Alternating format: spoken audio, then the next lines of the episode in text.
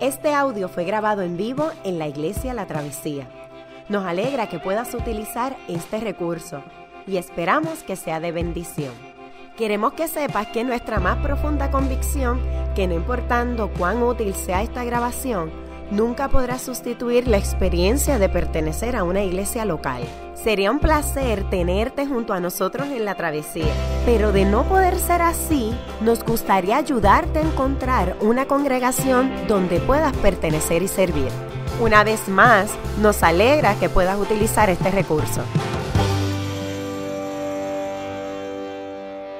La palabra de Dios según Mateo capítulo 2 versos 1 al 12. En el nombre del Padre, Hijo y Espíritu Santo. Después de que Jesús nació en Belén de Judea en tiempos del rey Herodes, llegaron a Jerusalén unos sabios procedentes del oriente. ¿Dónde está el que ha nacido rey de los judíos? preguntaron. Vimos levantarse su estrella y hemos venido a adorarlo. Cuando lo oyó el rey Herodes, se turbó y toda Jerusalén con él. Así que convocó de entre el pueblo a todos los jefes de los sacerdotes y maestros de la ley y les preguntó dónde había de nacer el Cristo. En Belén de Judea, le respondieron, porque esto es lo que ha escrito el profeta. Pero tú, Belén, en la tierra de Judá, de ninguna manera eres entre los principales de Judá. Eres la menor entre los principales de Judá, porque de ti saldrá un príncipe que será el pastor de mi pueblo Israel. Luego Herodes llamó en secreto a los sabios y se enteró por ellos del tiempo exacto en que había aparecido la estrella. Los envió a Belén y les dijo, vayan infórmense bien de ese niño y tan pronto como lo encuentren, avísenme para que yo también vaya y lo adore. Después de oír al rey, siguieron su camino y sucedió que la estrella que habían visto levantarse iba delante de ellos hasta que se detuvo sobre el lugar donde estaba el niño. Al ver la estrella, se llenaron de alegría. Cuando llegaron a la casa, vieron al niño con María, su madre, y postrándose, lo adoraron. Abrieron sus cofres y le presentaron como regalos oro, incienso y mirra. Entonces, advertidos en sueños de que no volvieran a Herodes, regresaron a su tierra por otro camino. Palabra de Dios. Se pueden sentar.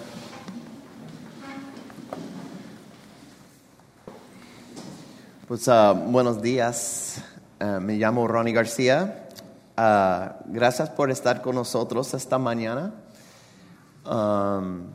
Hoy tenemos eh, bautismo, así que voy a intentar de hacer breve el sermón. Pero como saben, acabamos de celebrar el Día de los Reyes Magos, lo cual significa que, como dijo Dios, hoy es el domingo de Epifanía. En la tradición ortodoxa oriental, la Epifanía conmemora el bautismo de Jesús. Ah, y justamente hoy haremos eso, oficiando un bautismo. Pero las ah, tradiciones católico, romana y protestante, la Epifanía celebra el momento en el que el Dios encarnado de Israel se les reveló a los gentiles, a las naciones paganas. Los tres reyes magos ni eran reyes, ni eran tres, pero este es el pasaje del cual surge la tradición. Eh, en el Evangelio de Mateo escuchamos por primera vez un relato dramático sobre la llegada de unos magos de una tierra lejana para adorar al niño Jesús. Ahora bien, cada vez que estudies un pasaje en la Biblia, tienes que empezar por hacer unas preguntas. Primero debemos preguntar, ¿quién escribió este pasaje y quién era la audiencia original? Y déjame responder ah, rápidamente. Mateo, uno de los discípulos de Jesús, escribió este relato histórico para probarle a sus lectores judíos que Jesús era el muy esperado libertador de Israel. Entonces, en el capítulo 1 de Mateo, uh, Mateo trabaja del linaje de Jesús, lo cual era muy relevante para su audiencia, y luego muestra el nacimiento virginal, tal como fue profetizado en el libro uh, de Isaías. Y después, en nuestro texto, capítulo 2, nos dice el lugar de su nacimiento. Jesús no nació en Jerusalén, que era el centro social y político de Israel, nació en Belén, tal como fue profetizado 800 años antes. La segunda serie de preguntas que debemos hacernos al estudiar un pasaje es, ¿por qué nos debe importar? ¿Qué tiene que ver esta historia con, conmigo? Pues Mateo escribe sobre estos detalles porque quiere que su audiencia sepa que estos son eh, eventos históricos reales. Pero no lo deja ahí. Esto no se, no se trata meramente de datos religiosos interesantes. Mateo escribe estas historias porque quiere que sus lectores reexaminan radicalmente sus propias vidas. Dios se ha revelado a sí mismo de manera dramática a la humanidad en la persona de Jesucristo. Y esta realidad, si la crees, debería cambiarte por completo. Permítanme hacerles esta pregunta. ¿Cuál es el centro de tu vida? Todo el mundo tiene un centro. ¿Cuál es el tuyo? Puedes decir que Jesucristo es el centro, pero eso es verdad.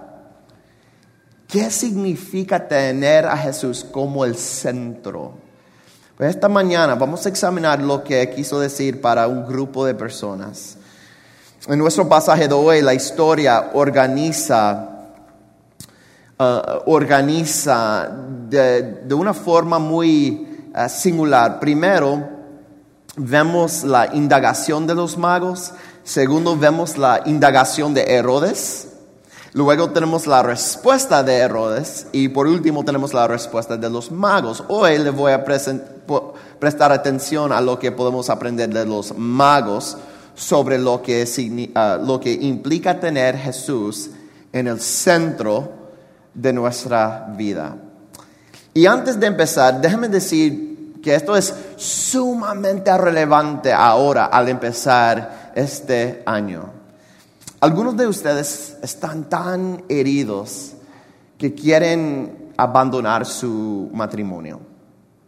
Algunos de ustedes guardan secretos sobre su enojo explosivo y abusivo y se sienten muy vergonzado hablar de eso. ¿Algunos de ustedes están adictos a la comida y las películas? ¿Algunos de ustedes creen que el sexo es lo que les hará feliz? Así que no dejan que Dios les diga cómo vivir la vida. Algunos de ustedes cuando están heridos almacenan ese enojo y, guardan, rencor eh, para sentirse en control. Algunos de ustedes son tan orgullosos que hasta e, es hasta peligroso criticarles porque pueden huir o echarle la culpa a la persona que les está criticando para evitar tomar en serio sus palabras. La crítica. Pero nada de eso es lo peor. Lo peor es que la razón por la cual por la que actuamos de esa manera es porque en realidad no tenemos a Jesús en el centro de nuestra vida. Y nuestras vidas se están derrumbando. Nuestras relaciones y amistades son frágiles. Estamos deprimidos. Estamos constantemente infelices. Nuestros hijos son tiranos. Tenemos deudas. Nos enfermamos y nuestra vida se derrumban y peleamos con Dios y le decimos, si soy cristiano, ¿por qué me está pasando esto? Eso es tu culpa, Dios. Y te alejas de Él. Mientras no tengamos a Cristo realmente en el centro de nuestra vida, somos una bomba de tiempo listos para explotar ante la primera crisis de 2017. Yo anhelo desesperadamente que 2017 sea mejor que 2016. Pero eso no va a pasar automáticamente. Tú tienes que cambiar. No puedes seguir siendo la misma persona. Tienes que crecer, tienes que cambiar, tienes que dar pasos concretos para salir de tu orgullo y someterte a Dios. Tienes que creer que Él sabe más que tú sobre cómo debes vivir tu vida. Pues ¿cómo hacemos eso? Pues para responder a esa pregunta de manera completa hace falta una comunidad, no solo un sermón. Estás cordialmente a ser parte de este grupo imperfecto de pecadores llamado la travesía. Somos pecadores, pero nos aferramos a Jesús juntos. No puedo responder esa pregunta por completo, pero sí creo que Mateo nos habla sobre los magos para que aprendamos dos pasos básicos para hacer que Jesús sea el centro de nuestra vida. He aquí dos pasos que voy a usar para estudiar, este pasaje. Uno, estar abierto a cambiar. Y paso dos, ofrecer tu lealtad completo. Empecemos con estar dispuestos a cambiar. Pues de la nada, Mateo, ah, eh, como el autor, nos presenta estos sabios procedentes del oriente. No, sabemos muchos ah, sobre estos hombres. Todo lo que sabemos se encuentra en estos 12 versos. Sabemos que trajeron tres regalos, pero no sabemos cuántas personas eran ni de dónde exactamente venían. El término en el griego sugiere que eran magos o astrólogos quienes servían como funcionarios en las cortes de reyes paganos. Su travesía desde el oriente fue sumamente larga y probablemente les tomó alrededor de dos años. Viajaron cientos, si no miles de millas con una caravana grande asumieron un compromiso fuerte, lo cual sin duda fue muy caro. El viaje fue tan largo que cuando llegaron, ya Jesús no era un bebé recién nacido. Y como buenos astrólogos, los magos estaban entrenados para observar las estrellas y buscarles el significado. Ellos creían que una anomalía celeste significaba que había ocurrido un evento importante en la tierra.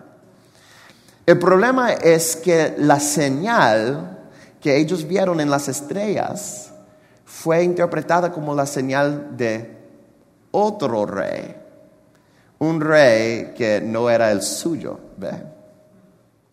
Mira qué dice el verso 2. ¿Dónde está el que ha nacido rey de los judíos? Preguntaron vimos levantarse su estrella y hemos venido a adorarlo.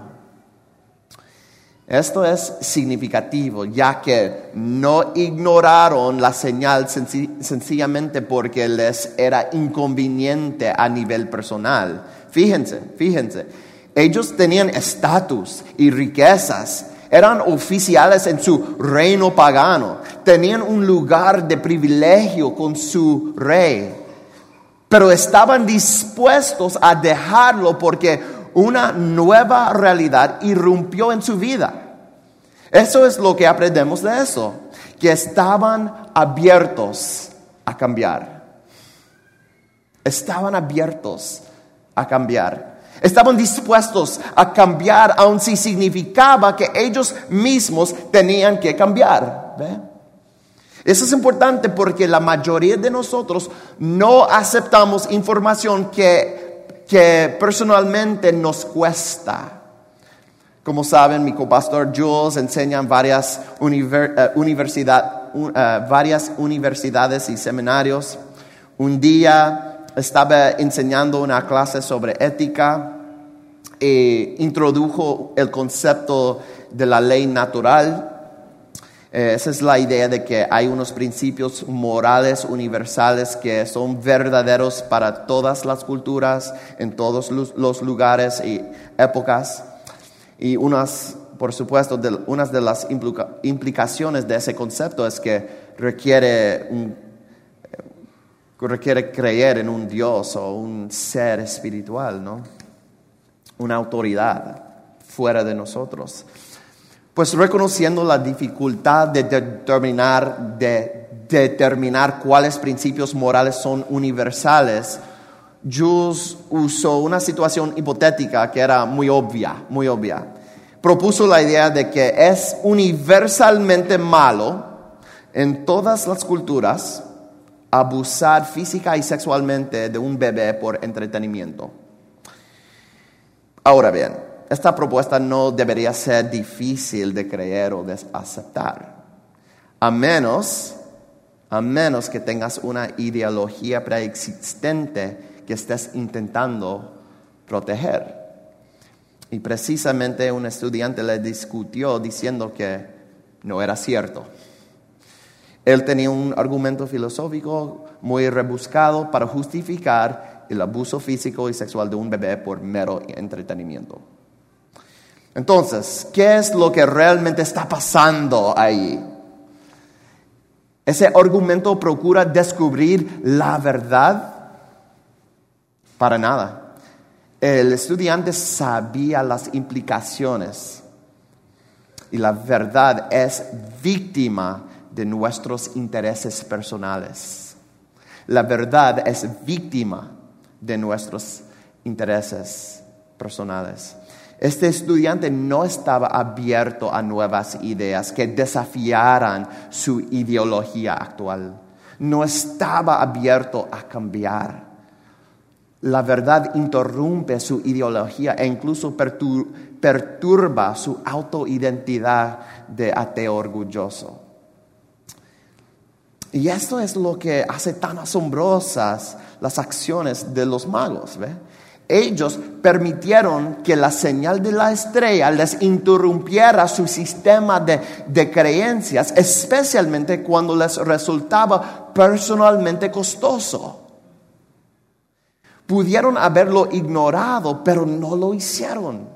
Estuvieron abiertos a cambiar. Lo primero que necesitamos para ser de Cristo el centro de nuestra vida es ser realmente abiertos a cambiar. ¿Qué te está mandando a hacer Dios que tú estás ignorando? ¿En qué área te has cerrado al cambio? ¿Qué convicción ha puesto el Espíritu en tu corazón que estás ignorando porque le tienes miedo al costo? Tal vez es obvio como la forma en que gastas tu dinero. Quizás te gasta gusta gastar mucho dinero, dinero en ti mismo, pero sabes que Dios te está llamando a gastar tu dinero de otra manera. O tal vez es algo más sofisticado, como el perdón. Quizás llevas tanto tiempo guardando un rencor pecaminoso hacia alguien que te da vergüenza reconocer que, actuaste mal. El precio de tu orgullo se siente demasiado alto. O quizás es una relación. Y eso es importante para los solteros, por ejemplo. Tal vez estás en una relación que no honra a Dios, pero la quieres mantener de todos modos. Hacer a Cristo el centro de tu vida requiere, requiere que te conviertas en una persona abierta a cambiar, aun si te cuesta.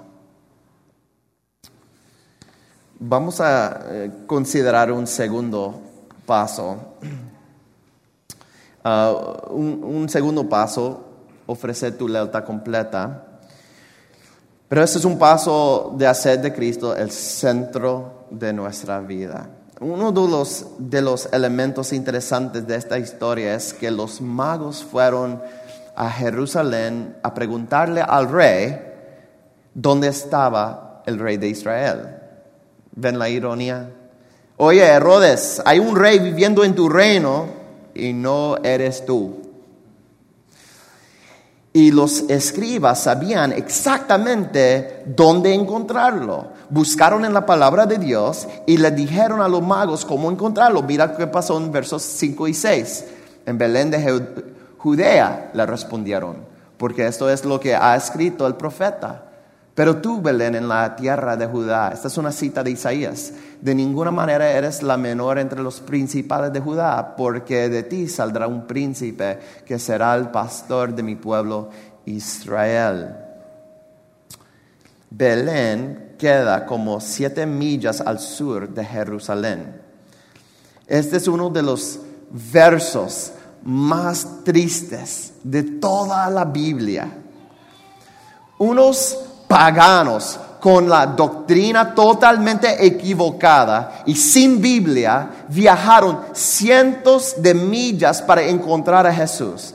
Pero los judíos que tenían la palabra de Dios ni siquiera hicieron un corto viaje de siete millas. No es suficiente conocer la palabra de Dios, tienes que vivirla. Y esta es la lección que aparece en toda la Biblia. Por ejemplo, en Santiago él dice lo siguiente, no se contenten solo con escuchar la palabra, pues así se engañan ustedes mismos. Llévenla a la práctica. Estos funcionarios paganos buscaban la verdad, sin importar de dónde viniera. Fueron a Belén buscando a Dios.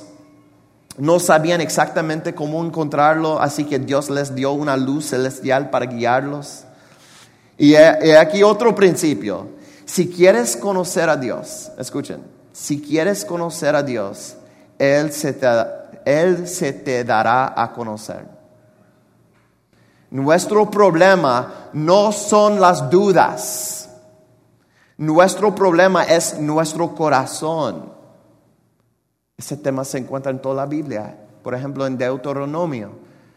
Pero si desde ahí buscas al Señor, tu Dios, con todo tu corazón y con toda tu alma, lo vas a encontrar. Puedes conocer a Dios si realmente quieres. Puedes conocerlo si realmente quieres. Si en verdad quieres darle tu lealtad, Él se revelará a ti. Y esa es la belleza de este pasaje. Estos magos se llenaron de gozo y de alegría. Y, cuando vieron al niño con, con María, su madre, postrándose, lo adoraron.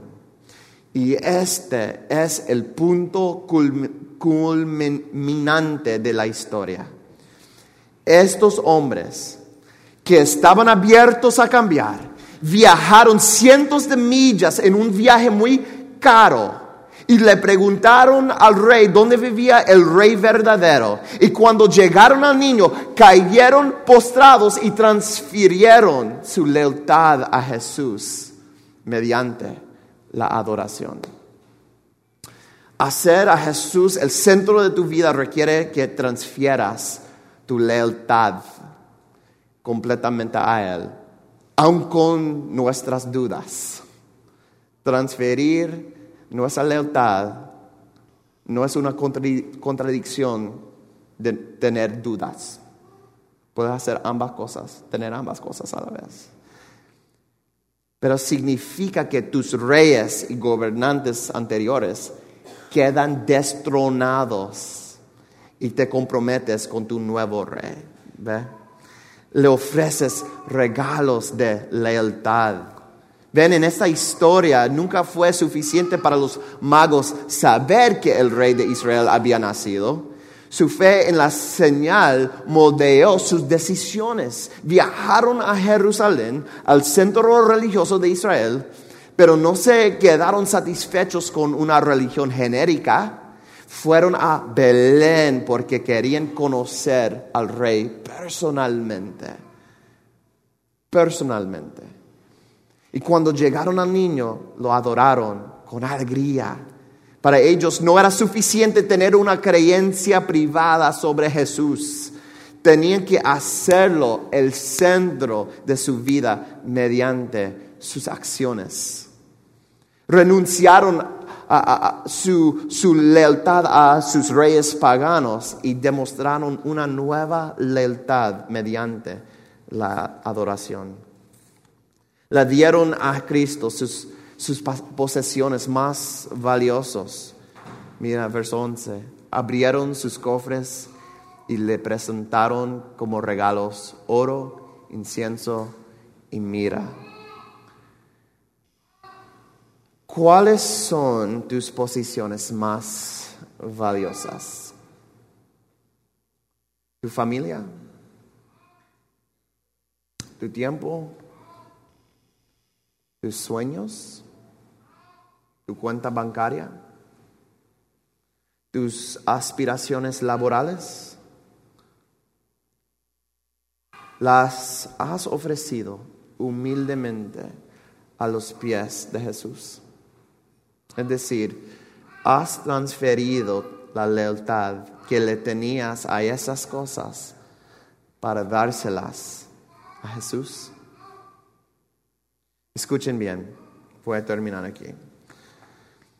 Hacemos estas cosas, el ofrecer a Jesús, eh, hacemos esas cosas para hacer de Jesús el centro de nuestra vida. Cuando transferimos nuestra lealtad de nosotros mismos a Cristo, no estamos meramente ah, demostrando que somos creyentes, más bien estamos permitiendo que Dios tome el control de nuestra vida. Todo el mundo tiene algo en el centro de su vida. Si tu centro no es Cristo, estás viviendo una vida muy frágil. Es solo cuestión de tiempo hasta que regresen las mismas desilusiones, adicciones y depresión. Pero con Cristo, una nueva vida es posible. Lo más que impresiona de esta historia no es lo lejos que viaja- viajaron los magos, ni los regalos que le trajeron. Lo más impresionante es lo lejos que viajó Dios para llegar a ti. Dejó su trono en lo alto para venir a ti. Ofreció su sangre para tenerte a ti. Él te ama. Él te hizo. Él sabe lo que necesitas para florecer. Te invito a tener una, una mente abierta. Una, una mente abierta y permitir que Dios, permitir que Dios te contradiga y te cambie. Te invito a transferir tu lealtad completa a Él. No seamos cristianos tibios. Es el 2017. Vamos a hacer este año diferente. Te invito que realmente hagas de Cristo el centro de tu vida junto con una comunidad. Amén. Oremos. Señor, gracias por esta historia antigua esta historia que muestra de tu gracia, tu favor inmerecido. Gracias porque nos dejas saber que podemos nosotros conocerte y que cambio es posible, que no tenemos que darnos en el mismo lugar emocionalmente, espiritualmente, que sí podemos crecer. Señor, tú sabes tan débiles que somos, tú sabes cuán plagados somos con dudas, pero te ofrecemos todo lo que somos. Queremos tener una relación contigo, queremos ofrecerte todo lo que somos y hacerte el centro de nuestra vida. Te amamos, Señor, aunque no lo hacemos bien, aunque no lo hacemos perfectamente bien, te amamos y nos ofrecemos a nosotros mismos, a ti. En el nombre de Cristo. Amén. Qué bueno que pudiste escuchar esta grabación. ¿Qué tal si la compartes con otros? Recuerda que hay muchos más recursos en nuestra página latravesía.org, donde también puedes realizar un donativo. Dios te bendiga.